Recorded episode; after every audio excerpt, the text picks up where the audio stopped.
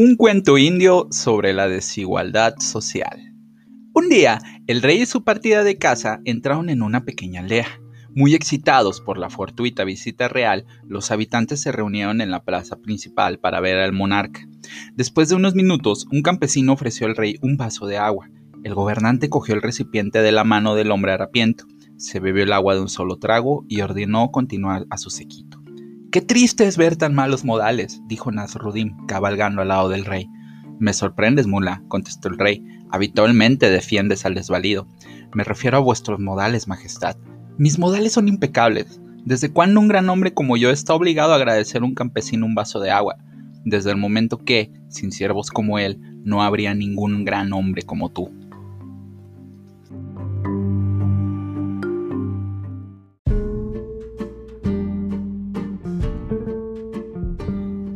¿Qué opinan de la humildad del rey? Carl Sagan decía que el nitrógeno de nuestro ADN, el calcio de nuestros dientes, el hierro de nuestra sangre, el carbono de nuestras tartas de manzana se hicieron en los interiores de estrellas en proceso de colapso. Estamos hechos pues de sustancia estelar. El origen y la evolución de la vida están relacionados del modo más íntimo con el origen y evolución de las estrellas. Somos polvos de estrellas. Al final del día es buenísimo lo que dice Carl Sagan, uno de los divulgadores científicos más famosos que hemos tenido la oportunidad de, conocer a través de sus libros, porque pues, él ya hace mucho murió. Este nos recuerda eso, ¿no? Al final todos tenemos el mismo origen evolutivo, todos venimos del mismo lugar. Y cuando lo analizamos desde un punto de, de vista, por ejemplo, en, el libro de, Sapiens de Hariri, un hermoso libro que nos explica cómo hemos evolucionado desde hombres de cavernas hasta el día de hoy y los problemas que vamos a enfrentar, pues nos damos cuenta que vamos construyendo esto que el Buda dice de el ego, esta percepción que tenemos de, de, el individualismo, de la personalización que adquirimos conforme vamos viviendo nuestras vidas, es decir, todos nacemos siendo bebés, todos nacemos este, con las mismas posibilidades de vida. Me refiero en cuanto a que tenemos dos brazos, claro. No, no quiero hacer menos a, o evitar que existen también personas pues, que nacen con discapacidades, etc. Pero dentro de las igualdad de condiciones, eh, me refiero a que pues, todos nacemos bajo esas condiciones de tener una vida. Pero son las experiencias las que nos van desarrollando este carácter, ¿no? Que van desarrollando la personalidad, que van haciendo que el ego, que esta, esta percepción del yo vaya cambiando y eso es lo que nos hace únicos en lo, en lo individual. Este, el rey, definitivamente al ser el rey, pues se le olvida. Pero ¿a cuántos de nosotros no nos hemos convertido en reyes cuando vemos a los que tienen menos oportunidades que nosotros? ¿Cuántos de nosotros no hemos sido ese rey cuando ya se nos olvida de dónde venimos? Cuando en realidad todos somos lo mismo, cuando en realidad vamos hacia lo mismo. No podemos evitar que todos vamos hacia el mismo camino. Todos vamos hacia, hacia la muerte.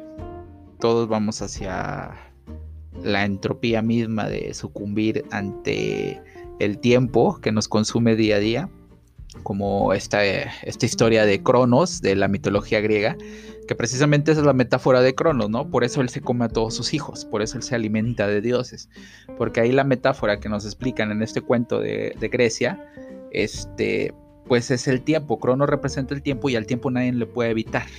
El tiempo todos nos come, Cronos está entre nosotros constantemente. Entonces es, es, es lo bonito de este cuento, darnos cuenta de que con humildad es como deberíamos de navegar por este mar inmenso del, cosmos y, y, pues tener y recordar que los modales es la mejor manera de, de dirigirnos hacia los demás, así como el súbdito del rey se le llamó la atención, ¿no? Eh, al igual que decía Martin Luther King, él tiene una frase que me gusta mucho, eh, hay muchos pensadores, mucha gente en la historia que, concibe las mismas ideas, pero lo expresa de su manera, de su propia forma, ¿no? En palabras de Martin, Luther King, pero con un propósito similar al Carl Sagan, él dijo, eh, puede que todos hayamos llegado en diferentes embarcaciones, pero ahora estamos todos en el mismo barco. Él dice que todos pertenecemos a, este mundo, ¿no? Al final del día habrá fronteras, habrá naciones, habrá distinciones de colores, pero al final del día todos vivimos aquí. Entonces, dejemos de ser reyes, acordémonos de dónde venimos y hacia dónde vamos y hagamos de este camino un lugar mejor. Muchísimas gracias por escuchar esta dosis diaria de reflexión. Eh, espero que les haya gustado el cuento de hoy. Voy a continuar buscando más cuentos. Eh, recuerden escribirme al correo electrónico si me gustaría proponer alguno de los cuentos de sus localidades. Me encantaría conocer más cuentos un poco más locales. Si alguien aquí escribe cuentos de los que me escuchan, me encantaría también escucharlos. Y pues muchísimos saludos a las personas que han llegado en esta semanita que me tomé un descanso de no subir cuentos. Veo que llegó mucha gente más de otros lugares de Latinoamérica. Especiales saludos para mis hermanos y amigos de Venezuela que me escuchan hasta allá. Este, fuerza, fuerza también para la gente de Nicaragua, fuerza por las situaciones que están pasando, para Perú, para Chile. Híjole, este estallido social que parece que se está empezando a replicar en muchas partes de Sudamérica. Muchísima fuerza y todo el apoyo del mundo. Y pues vamos a seguir eh, motivándonos con estos cuentos, pero más que motivarnos, eh, reflexionar.